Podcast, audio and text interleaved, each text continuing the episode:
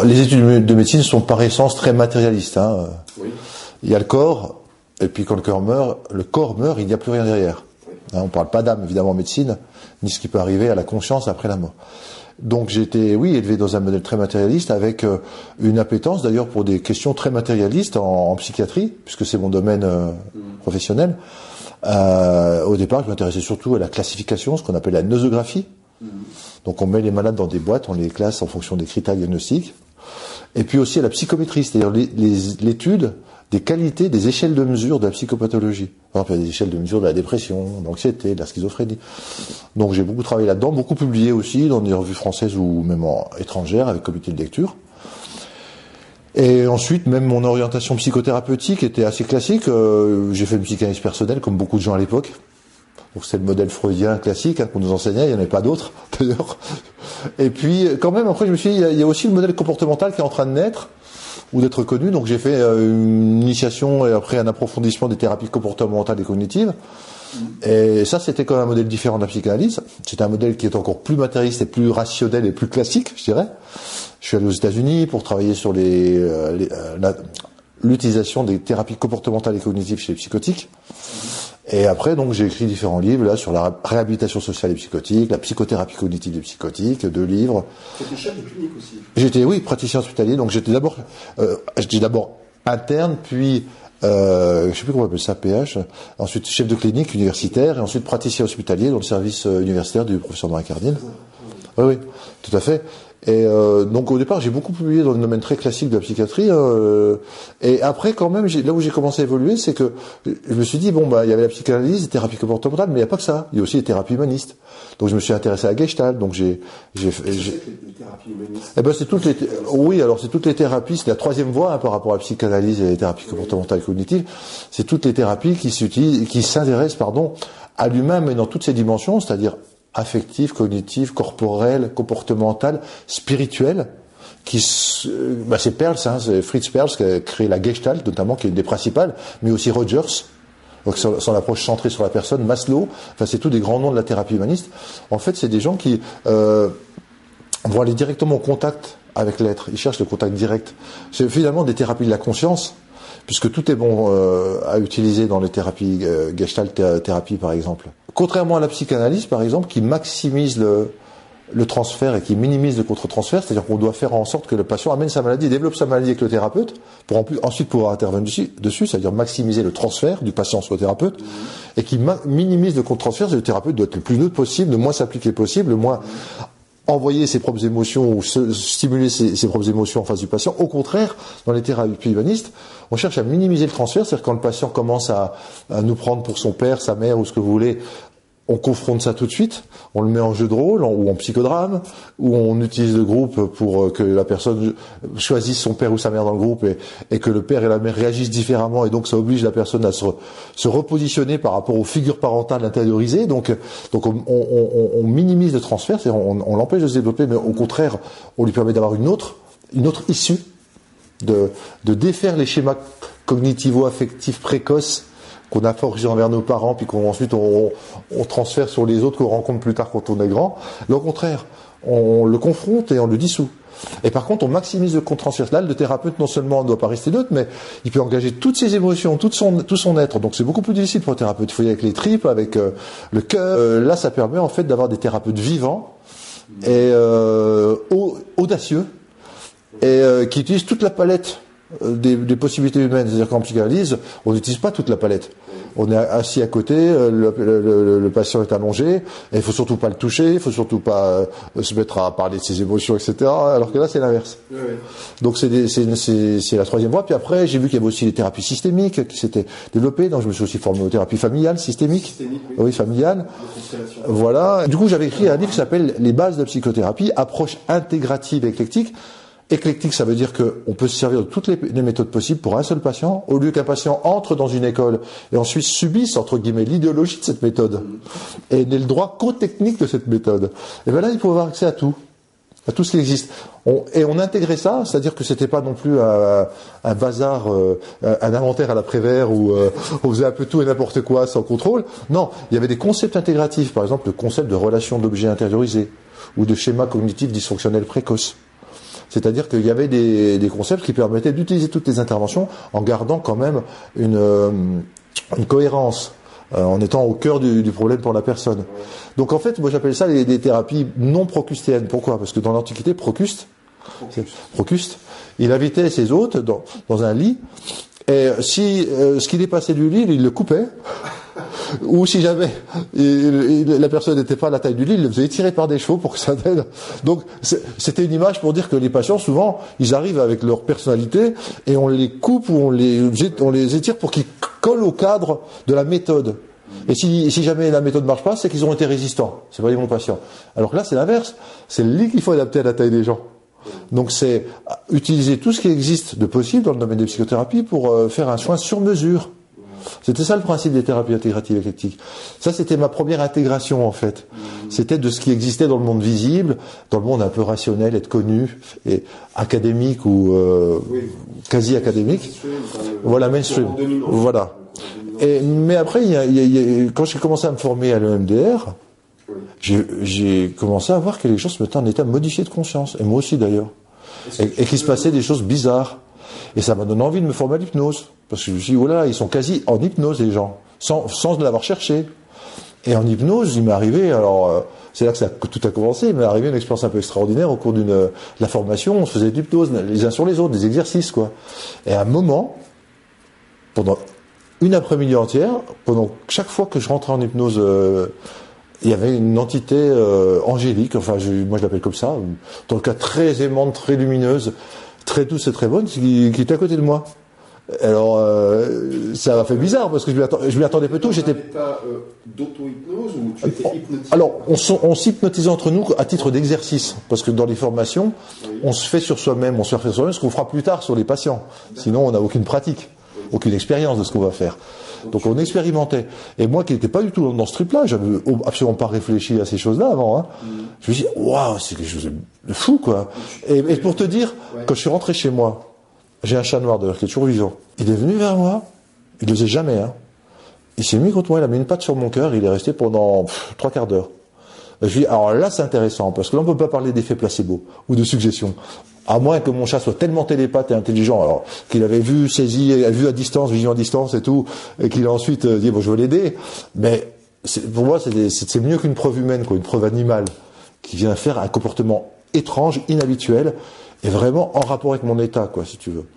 Et alors, du coup, je me suis intéressé aux anges gardiens aux entités. J'ai lu euh, le livre de Jovanovic, euh, Enquête sur l'existence des anges gardiens. Et du coup, je me suis intéressé aux expériences extraordinaires. J'ai lu Groff, euh, Quand l'impossible arrive, un de ses livres.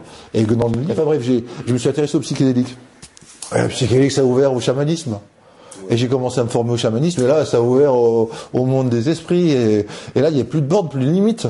Parce que je m'apercevais qu'en fait, c'était un seul et même domaine. C'est-à-dire, les états modifiés de conscience que tu obtiens par hypnose ou MDR, c'est le même domaine que la rencontre avec des guides ou avec des anges ou ce que tu veux. C'est la même chose que l'expansion de conscience ou psychique. C'est la même chose que les esprits que tu rencontres dans le chamanisme. Donc en fait, je me suis rendu compte que on cloisonnait, on mettait des noms différents selon les cultures, les lieux, les époques, mais qu'en fait, il y avait un continuum de conscience et qu'on pouvait rencontrer les mêmes guides sous des formes plus ou moins différentes dans différentes expériences c'est-à-dire psychédélique ou hypnotique ou euh, chamanique, et qu'en fait c'est nous qui avions mis des bornes, qu'on s'était auto-imposé des bornes pour rencontrer ces guides, il faut que je fasse chamanisme, pour rencontrer, il faut que je suis... Non, c'est quand j'apprends à élargir ma conscience, tout devient possible. Il n'y a plus de limite temporelle, spatiale, et il y a une communication entre des mondes parallèles, invisibles, qui existent bel et bien, qui ont une, une existence autonome, euh, une onto, ontogénétique, c'est-à-dire qui, euh, qui existe en elle-même. Et euh, donc, donc là, je, ça rejoint ce que disent la plupart des, des, praticiens maintenant en hypnose spirituelle. Ils font des expériences chamaniques.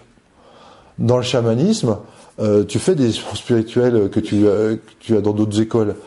Donc, Sandra Ingerman, qui a écrit sur les, qui est, très connu pour ses travaux sur le recouvrement d'âme, hein, qui fait partie de l'école néo-chamanique de la FSS Foundation for Shamanic Studies de Michael Lerner, elle dit maintenant les étudiants, ils ont de plus en plus de facilité à rentrer directement en contact avec les esprits sans même faire de voyage chamanique. C'est comme si les générations précédentes d'humains avaient créé dans la noosphère ou dans les annales ou dans, euh, euh, je sais plus comment on pourrait appeler ça aussi, dans le- les, égrégores, des voies de passage avec les esprits, que maintenant, les nouveaux qui arrivaient, ils avaient de plus en plus de facilité directement à entrer en contact avec le monde spirituel.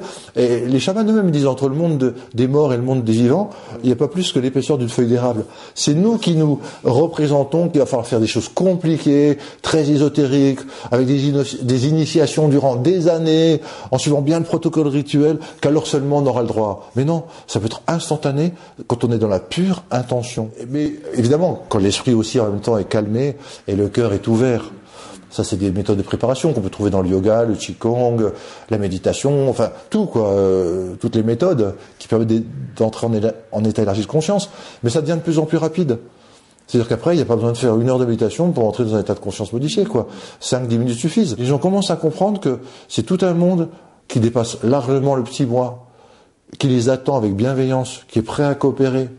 Est-ce qu'on peut revenir peut-être brièvement sur cette expérience où tu dis avoir vu des entités, euh, peut-être des entités angéliques? Est-ce qu'il y a eu un, un échange? Est-ce qu'il y a eu un contact? Ça a duré combien de temps? C'était- Ça a modifié quelque chose Alors, c'était, c'était, il n'y a pas eu de parole, contrairement à certaines expériences chamaniques où j'ai entendu des, j'ai entendu des choses. Oui, oui, j'avais une vision, euh, mais j'avais pas de voix par contre. C'est plus tard, lors de certaines expériences chamaniques, que je savais que c'était pas ma pensée, quoi, que c'était quelque chose qui m'était dit, quoi. Ah non, c'est impressionnant parce que tu fais vraiment la différence quand ça arrive, hein. Et tu te dis pas, je suis fou, parce que tu sais bien que c'est quelque chose d'intelligent, de bienveillant. Moi, jusqu'à maintenant, j'ai eu de la chance, franchement. Sauf une fois, mais en, même temps, j'étais même protégé. Je suis jamais tombé sur un truc négatif. Tu sais, ils vont te dire, ils vont combattre des esprits négatifs, des démons, des machins. Je me méfie toujours des gens qui sont trop là-dedans, parce que je me... Bon, bref. Je sais pas si quelle est la part du psychique et la part du, spirituel. Parce que pour moi, le spirituel, tel que je l'ai vécu et tel que je comprends, c'est extrêmement positif. Quand on dit euh, Dieu est amour et l'univers est un champ unifié, euh, plein d'amour, lumière, joie, euh, j'en passe connaissance et sagesse, etc. Moi, c'est comme ça qu'il s'est manifesté jusqu'à maintenant à moi. Sauf une fois, mais en même temps, c'était super pendant une séance d'ayahuasca au Pérou où euh, il il m'a été donné de voir le côté sombre quoi des choses, vraiment très sombre, et même une sorte de piège qui m'était tendue, etc. Et quelque chose, quelque chose ou quelqu'un, parce qu'à ce niveau-là, il y a plus, euh, c'est pas tu vois pas une personne, m'a aidé en me disant fais pas ça, tac, et je l'ai pas fait, voilà. Et je pense, bon, moi j'ai vécu comme ça intuitivement que c'était un truc à pas faire, et heureusement qu'on m'a dit de pas le faire, quoi. Mais autrement, j'ai vu aussi des esprits euh, rampants, agressifs et tout, qui disparaissaient quand les chamans commençaient à, à- à- chanter des, des icaros, quoi, des chants sacrés, et que la lumière sortait de leur tambour et les, les repoussait. Ça, j'ai vécu, je l'ai vu, j'ai senti. Enfin, ça, c'est pour moi, c'est aussi réel que la réalité, si tu veux. Donc c'est plus tard. Mais quand j'étais en présence de cette entité angélique, j'étais surtout en présence de ce que les gens qui font l'expérience de mort imminente vi- vivaient, c'est-à-dire la lumière, de l'amour, la bienveillance, comme euh, je sais pas une sorte de super parent aimant quoi qui est là et qui te qui est juste là à tes côtés et qui t'es bien avec lui t'as envie de te blottir contre lui quoi c'est plutôt ça quoi en fait Olivier, j'ai une question. Est-ce Ouais. que tu euh, préconises la pratique du chamanisme à tout le monde ou est-ce que justement tu aurais des préconisations à donner? Est-ce qu'il faut un certain état d'esprit pour la pratique du chamanisme? Euh, Quel est ton avis sur la, sur la question? Bah le chamanisme tel qu'il est enseigné hein, aux occidentaux c'est-à-dire soit par il y a deux principales écoles en France t'as la FSS Foundation for Shamanic Studies et puis la- l'école nature conscience et chamanique et chamanisme pardon. C'est les deux principes. Moi je trouve ayant vécu beaucoup de choses c'est les principales les plus sérieuses celles qui donnent l'enseignement le plus global le plus cohérent euh, euh, le plus protégé dans le sens euh, ils, font quand même gaffe à ce que les gens ce soit pas des gens qui sont pré-psychotiques ou psychotiques qui arrivent avec leur délire parce que là ils, perturberaient tout le groupe et ça servira à rien quoi. Ils sont déjà trop hors de leur corps et trop hors, de la réalité. Alors que les chamans ils apprennent justement à entrer en état modifié de conscience quand ils veulent et en sortir quand ils veulent. À maîtriser ça donc j'ai jamais vu quelqu'un au cours des multiples stages de chamanisme que j'ai fait ou de multiples passages avec des chamans décompenser complètement et euh, ou s'il a décompensé, il aurait pu décompenser avec, euh, en buvant de l'alcool ou en ayant un accident de la route ou c'est-à-dire des gens qui étaient tellement fragiles que de toute façon n'importe quoi, une rupture amoureuse, ils auraient fait décompenser. Donc on peut pas attribuer ça au chamanisme. Mais le chamanisme tel qu'il est pratiqué maintenant, en, en- le néo-chamanisme en France ou ailleurs dans les pays occidentaux, il n'est pas dangereux. Tout le monde peut le faire. Après, tout le monde n'aura pas l'appétence pour. Euh, tous les chemins mènent à Rome, mais il y a des chemins différents qui mènent à Rome. Je ne veux pas dire à tout le monde de faire du yoga, pas à tout le monde de faire du qigong ou n'importe quoi, mais trouvez, vous, ce qui, parle le plus à votre âme qui a envie de, s'incarner, d'éprouver la joie de vivre dans votre corps. C'est quoi qui va lui donner le plus envie de vous contacter par biais d'intuition, de synchronicité, de rêve, par les animaux? Trouvez votre votre voie, quoi, c'est tout, votre voie personnelle. Il y en a plein maintenant. Il y a une telle offre maintenant qu'on va pas dire aux gens faites ceci ou faites cela, c'est à eux de d'essayer. Après, il faut pas faire du tourisme spirituel, c'est-à-dire rester superficiel et, et aller faire un stage de ceci puis de cela puis de là de façon incohérente et puis jamais entrer dans un dans une voie. Il y a un moment, euh, tous les gens qui sont dans la spiritualité, ils, ils trouvent une voie qui leur convient et ils creusent un peu. Est-ce que vous avez euh, pas l'impression qu'on vit une période, c'est un ressenti personnel, ce n'est que subjectif, hein, Oui. rien de généralité, où on a le plus, plus d'éveil en fait Si, bien sûr. Voilà. Alors, c'est même pas une impression. Quand, quand je vois, euh, tout ce qui arrive, les patients qui arrivent vraiment avec des, des in- alors pas seulement parce qu'ils me connaissent euh, à cause de mes vidéos, hein, c'est vraiment euh, des gens qui n'ont jamais vu mes vidéos ou jamais lu mes livres, hein, qui viennent. Il y en a de plus en plus qui vivent des expériences extraordinaires. Il y en a de plus en plus qui font état de synchronicité, de rêves, euh, pas seulement des rêves thérapeutiques, mais des rêves prémonitoires ou des rêves, euh, des grands rêves, comme on dit. C'est-à-dire qu'ils les mettent en contact avec leur âme ou avec des esprits euh, ou avec des défunts euh, ou des gens qui ont des contacts défunts. Il y en a de plus en plus qui me racontent ça et euh, de manière spontanée. Et je vois autour de moi, le monde est en train de changer. Euh, on appelle, on dit, il y a un nouveau paradigme scientifique hein, qui, est, euh, qui pour base justement la conscience, qui est antimatérialiste quelque part, qui, a- qui, qui est de plus en plus écrit dans les livres. Il y a des revues, genre Inexploré. Il y a des chaînes, des antennes euh, entières qui, dont la vôtre, mais il y en a plein d'autres. Hein, Tristria, euh, Lilou, euh, euh, Massé, donc enfin, j'en oublie plein qui, font des, des reportages, des, des- des vidéos là-dessus, des, des interviews. Et, euh, et, et- et grâce à Internet, Internet en fait, c'est un peu la toile d'araignée chamanique qui relie tous les esprits, toutes les consciences. Et on- grâce à Internet, il y a, les petits cerveaux isolés deviennent un grand cerveau, comme dans une fourmilière. Chaque fourmi a des capacités, mais c'est le, le fonctionnement global de la fourmilière qui produit des choses int- intelligentes et émergentes. Et puis, euh, je crois que tout ce qu'on a fait des traces. Et quand je dis que les gens qui ont travaillé avec les esprits, ils ont laissé les voies ouvertes et les autres qui arrivent, les nouveaux en profitent pour aller encore plus loin. C'est un peu comme les explorateurs, euh, les pionniers, ils vont euh, défricher un certain point de la réalité. Et puis ceux qui arrivent derrière, c'est déjà défriché, ils vont donc un peu plus loin grâce à ça, quoi. Donc évidemment, oui, oui. Puis les tout le monde dit les vibrations augmentent, euh, etc.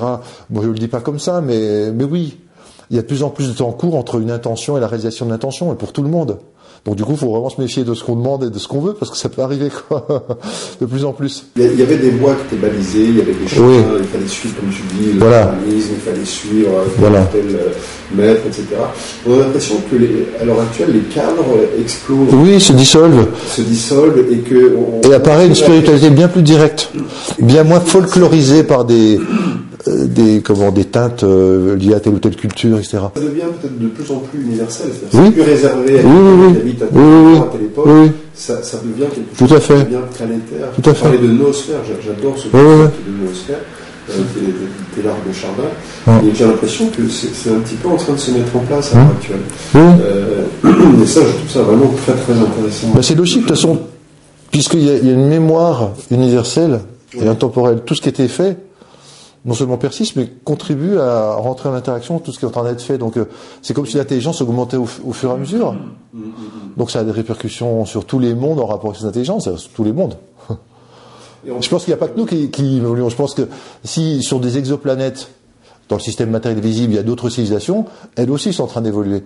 Et dans les plans invisibles, euh, ça, ça évolue aussi. C'est-à-dire que c'est pas une partie qui évolue puis le reste qui évolue pas. Tout se tient. Hein, c'est l'effet aile de papillon, c'est-à-dire ça peut- les battements d'ailes d'un papillon à Pékin peuvent créer un crash à la bourse à New York. Puis on sent bien maintenant qu'on ne peut plus rester dans son coin, euh, un livre replié sur soi-même. Mmh. Euh, dès qu'il se passe quelque chose euh, à un bout du monde, donc ça a des répercussions sur Oui. l'ensemble de la Oui, oui, Donc on sent Et. Internet a accéléré ça. Eh oui. Mais c'est la représentation physique, matérielle, Voilà. de ce qui se passe sur d'autres niveaux à Internet. Voilà. C'est que la toile se devient de plus en plus euh, riche et euh, interactive, et synergique, etc. Internet, c'est pas la noosphère, hein, mais c'est le support matériel. Ouais, ouais, tout à fait. C'est la matérialisation dans la, dans la matérialité de, de notre sphère, peut-être Internet. On peut voir ça comme ça. Donc en fait, on, on vit une époque fascinante. euh, puisque Ah oui, oui, bien on sûr. est en train de, de rentrer dans quelque chose qui, euh, enfin, comme si on, on changeait de monde, on change de paradigme, on change de monde. Peut-être qu'on va vers une nouvelle société. Alors, toute la question est de savoir, c'est si on va l'atteindre ou pas. Pourquoi? Ah, Parce qu'il y a une telle urgence écologique que peut-être il y a une course contre la montre entre Eros et Thanatos, entre euh, la conscience et l'inconscience. Parce qu'il y a une part d'inconscience qui reste. Hein. Moi, ce que j'appelle les argomanes, c'est-à-dire les fous de l'argent et du pouvoir, les oligarques, les 1% qui détiennent la richesse, le pouvoir, ils vont pas le céder comme ça. Les énergies euh, pétrolifères, euh, enfin carbonifères, euh, le charbon, le gaz et tout, ils vont pas y renoncer. Ils sont assis sur des gisements qui représentent des milliards de, de milliards de dollars. Enfin, j'exagère, des milliards de milliards, des centaines, au moins des centaines de milliards de dollars. Donc ces gens-là, c'est les forces de résistance. Hein. Et, si jamais ils gagnent, euh, la planète sera quasi détruite ou invivable ou très difficile à vivre. Il y aura des manques d'eau, des manques de nourriture, il y aura des guerres pour ses ressources, il y aura un réchauffement qui est dramatique. Rien que si on a plus de 2 degrés de réchauffement à la, fin du, à la fin du siècle, ça aura des grosses conséquences, des immigrations massives de réfugiés climatiques, entre autres. Mais si on passe 3 degrés et 4 degrés, alors là, c'est inimaginable. C'est-à-dire tout, le dérèglement avec les. En France, pour l'instant, il n'y a pas d'ouragan, de tornade et typhon. Il y en aura peut-être des sécheresses, des inondations, des incendies, et tout le tralala, ça va se multiplier, c'est en train de se multiplier. Donc, euh, des maladies tropicales qui vont venir immigrer chez nous aussi. Enfin, c'est pas sûr que euh, c'est même plus nos petits enfants, hein, c'est nos enfants déjà qui vont en pâtir, ça c'est sûr. Nous peut-être pas. Et encore, si on vit encore 30 ans, euh, là on va en pâtir. Mais nos enfants, sûrs. Moi j'ai une fille qui, va avoir un enfant. À la fois je suis très content pour elle et pour moi des grands-pères, c'est la première fois. Mais en même temps, euh, je suis quand même inquiet. Quoi. Je me dis, mais dans quel monde, euh, si on n'a pas fait ce qu'il fallait faire, si on n'a pas imposé un diktat, des normes, une régulation aux forces ultralibérales, le capitalisme hyper financiarisé, quoi, on, on, va leur livrer un monde qui est quasiment donc tu, penses qu'on est vraiment dans une, lutte Ah bah ouais, tout à fait. moi, ce que j'appelle l'ancien monde. Oui. On, sent bien que ce monde est, quand même en train de s'essouffler, ce système. Tout à fait. Il, cherche à se raccrocher, mais bon, je veux dire, c'est la fin, quoi. Euh, est-ce que vraiment euh, il n'y a pas d'espoir? Que ah bah il y en a de l'espoir. Il, y a de l'espoir. Mais déjà on, dit. Agir, il faut pas se mobiliser. Ah il faut se mobiliser. Il n'est jamais trop tard. Il n'est jamais trop tard. Il est trop. dire euh, c'est fini, on pourrait. non, non, non, non. Il est trop tard pour que les choses reviennent comme avant. Ça, les, les gens du GIEC, le groupe euh, d'experts euh, du, du, climat, ou tous les scientifiques qui s'intéressent sur tomber sur les écosystèmes, on ne reviendra pas en arrière. C'est-à-dire qu'on a vraiment perdu quelque chose. Par contre, ce qu'on peut faire, c'est faire que le cataclysme soit pas trop grand, pour que ça reste à peu près vivable. Ça, on peut le faire. Mais il est déjà trop tard pour revenir en arrière. Ça, c'est important de le savoir. Est-ce que le mot d'ordre, ce ne serait pas de militer pour un monde plus conscient? Eh bien, c'est bien possible. Et pour cela, pour avoir des idées de ce que ça peut représenter, il faut vraiment lire le, livre de Bénédicte maintenant, je crois, je, me demande s'il ne me trompe pas de terme, Un million de révolutions tranquilles, ou bien le livre de Cyril Dion, Demain, ou d'autres de Rob Hopkins sur le, un monde en transition. Parce que vraiment, il fait état de, de multiples initiatives citoyennes. C'est le modèle bottom-up on ne va pas attendre des politiques qui se mobilisent, ça sera trop tard. On ne va pas non plus rester chacun dans notre, coin, ça ne sera pas suffisant. Il y a l'échelon intermédiaire, c'est de faire des petites actions collectives. Et il y a plein de gens qui créent des coopératives, qui créent des, circuits locaux, qui créent des, modèles où il y a le don, le partage, euh, la mutualité, euh, le recyclage, enfin plein de choses qui font qu'on peut lutter. Et peut-être petit à petit, c'est l'agrégation de ces millions de petites cellules d'autonomie, de, résistance, de résilience qui vont finalement créer quelque chose que les hommes politiques reconnaîtront et seront bien obligés de valider, ne serait-ce que pour garder leur, électorat, parce que c'est ça qui les intéresse malheureusement, à moins qu'on ait une sixième république et des assemblées citoyennes tirées au sort, et là, ça sera beaucoup plus proche de nos besoins, des gilets verts avec les gilets jaunes, etc. Mais s'il n'y a pas cette révolte presque, euh, si on laisse faire les élites qui sont en place, ça ne se fera pas. Donc, mais heureusement, il y a plein, plein, plein, plein d'initiatives qui sont en train de se faire partout dans le monde, sur tous les continents, et qui ont montré leur efficacité. Donc, il faut vraiment lire ces livres, parce que dans ces livres, on peut forcément trouver un truc qu'on a envie de faire. Mm. Parce qu'il ne s'agit pas de... Moi, j'ai pas spécialement d'appétence à aller dans les trucs collectifs et tout. Mais à, à, mon niveau, je peux faire quelque chose, si je regarde un de ces exemples, ces multiples exemples, et toi et vous, ça sera autre chose. Et il faut y aller avec une envie, un enthousiasme, euh, à un esprit de jeu, parce que si ça devient un devoir, qu'on se met oh là là, ça va être la catastrophe à s'y mettre, mais j'ai pas envie. Euh, ça crée une, sorte de, passivité, de résignation, voire de dépression existentielle. Donc il y a vraiment, il faut lire, il faut lire. On change de modèle, c'est-à-dire qu'il faut plus attendre du, ah ben non du haut qu'ils viennent nous sauver. Bon, Mais non, on a mis les plus malades à nos têtes. Responsabiliser chaque individu. Les gens qui sont en haut, c'est-à-dire la grande finance, la politique au niveau national ou international, c'est des malades. Ouais. On a mis les pires. euh, Platon le disait, euh, le philosophe Alain plus proche de nous le disait. euh, c'est des gens euh, qui sont atteints d'une maladie euh, qui est une obsession matérialiste pour le pouvoir ou l'argent, et qui sont prêts à tout pour le garder et qui n'ont pas grand-chose à faire du bien public et de nous. Alors ils font semblant. C'est des super comédiens. Il y en a même euh, qui avaient comme livre de chevet Machiavel et qui ont fait du théâtre quand ils étaient jeunes et qui sont devenus président de la République en 2017. Je ne citerai pas de nom. Je ne veux pas faire de politique, mais ces gens qui sont des communicateurs comédiens, et, et même si c'est pas le cas, même si on peut imaginer qu'ils y croient, ce qu'ils font, alors c'est vraiment dramatique et dommage. Euh, Il y a Cespedes qui a fait une petite vidéo récemment, le, le philosophe, en disant non, il y a vraiment une aliénation. Les mecs de la République en marche, enfin, ou des ultralibéraux, peu importe, le problème, c'est qu'ils croient que c'est le seul modèle. Ils vont même pas chercher à s'intéresser au communisme, même pour le combattre, même pour idée contre idée, euh, essayer de, de dire non, on a mieux. Non, ça n'existe plus pour eux. There is no alternative de Tina, quoi, de Margaret Thatcher. Donc pour eux, ils sont dans le bon droit, et ils font les bonnes choses. Ils se rendent même pas compte que non, c'est pas ce qu'il faut faire. De bonne foi peut-être, ça serait le pire, ça. Ça serait que de bonne foi ils, fassent ce qu'ils sont en train de faire. Moi, je préfère que ce soit des cyniques, des arrogants et des méprisants comme certains. Euh, mais bon, Et c'est vrai qu'on insiste, il y a- quand même, euh, une, moi je dirais, une, lame de fond de prise de conscience. Oui. Et de plus en plus. ah bah oui, oui. Les citoyens, c'est le troisième pouvoir. Le troisième pouvoir. Il y a trois pouvoirs politique, financier et citoyen. Chacun agit sur les autres par des processus secrets ou pas secrets, ou... mais il faut en devenir conscient et il faut devenir conscient de la force des citoyens. C'est ce qui est en train de se passer. Hein. Les gilets jaunes, c'est la force des citoyens, avec les qualités et les défauts. Mais il y a une intelligence collective qui est en train de se former. Et les gens, quand ils sont sur les ronds-points, alors un rond-point, c'est très symbolique au niveau chamanique. Hein. Rond-point. Et il se passe plein de choses au, au sein d'un cerf de tambour et avec au centre le, le malade ou bien le chaman. Il se passe plein de choses. Mais je veux dire, ils sont en train de découvrir euh, la- une nouvelle. C'est des termes qu'ils emploient. Hein. Fraternité. Ils le disent, fraternité. Euh, ils utilisent d'autres termes que j'ai oubliés, mais euh, de, de- oui, de nouvelles familles. C'est comme s'ils avaient créé une nouvelle fam- famille.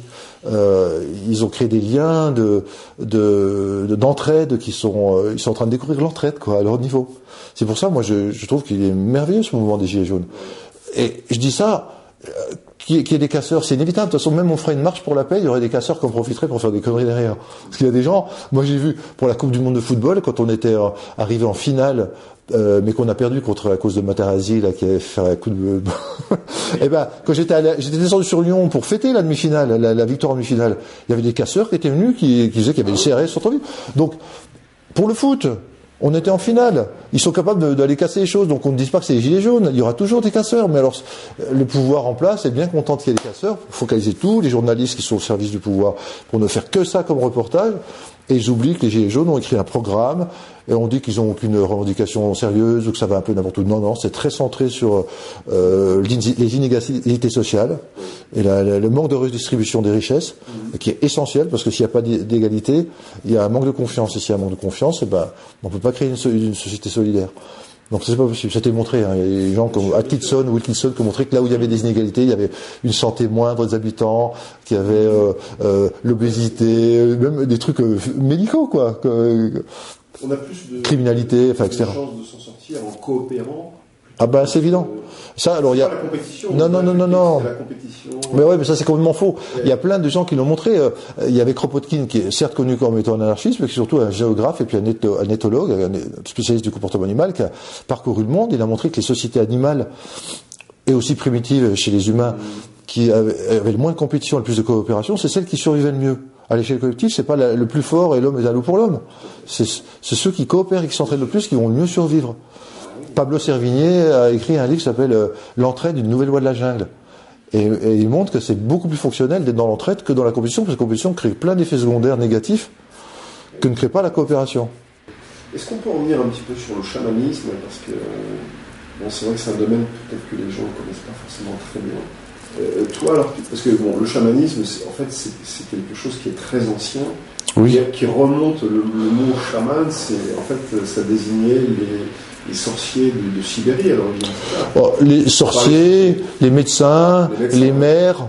Parce que quelque part, ils avaient multiples rôles dans la société dans laquelle ils étaient. C'était des sages, comme chez les Indiens, c'était le conseil de sages. C'était pas seulement un chaman, mais c'était tous les anciens qui, avec leur. Pourquoi le chamanisme peut euh, nous apporter quelque chose aujourd'hui, euh, homme du XXIe siècle euh, Comment est-ce qu'on peut, par exemple. Bah, il peut nous amener une chose.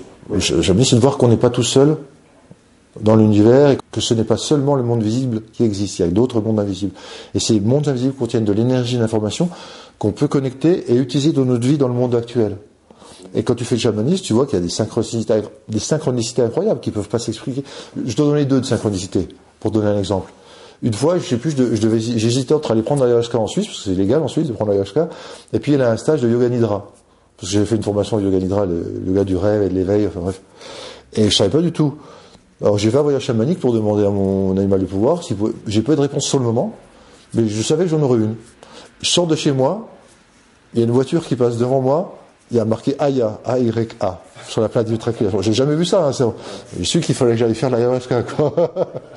Ou une autre fois, par exemple, quand j'étais justement cette formation sur trois ans franco-alémanique euh, de, de, de, chamanisme, euh, j'avais, il y avait un exercice où il fallait contacter un nouvel esprit du monde d'en haut. Et moi, j'étais tombé sur Ganesh. Bon, Ganesh, c'est pas typiquement chamanique, hein, c'est un peu hindouiste hein, quand même. Enfin, bon. Mais là-bas, ils s'en foutent, les esprits. Ils ont pas de frontières. C'est nous qui leur mettons des. Toi, t'appartiens à l'hindouiste, au chamanisme, mais eux, ils sont, ils, vivent tout simplement. Alors voilà, d'accord. Puis c'était fort, hein, au, au, tambour, tout. Je le sentais bien, ce Ganesh. Hein, et...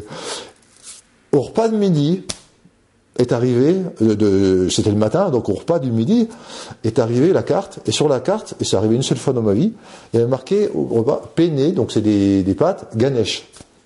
Ah J'ai gardé le truc parce que je me suis dit, si. Euh, j'ai jamais vu penne Ganesh. T'as déjà vu, toi T'as déjà vu dans le restaurant penne Ganesh? Et Chamanis, il, il t'amène à y croire à, ces phénomènes. En fait, c'est bien parce qu'en tout cas, ça t'amène à prendre conscience que ça existe bel et bien. C'est pas.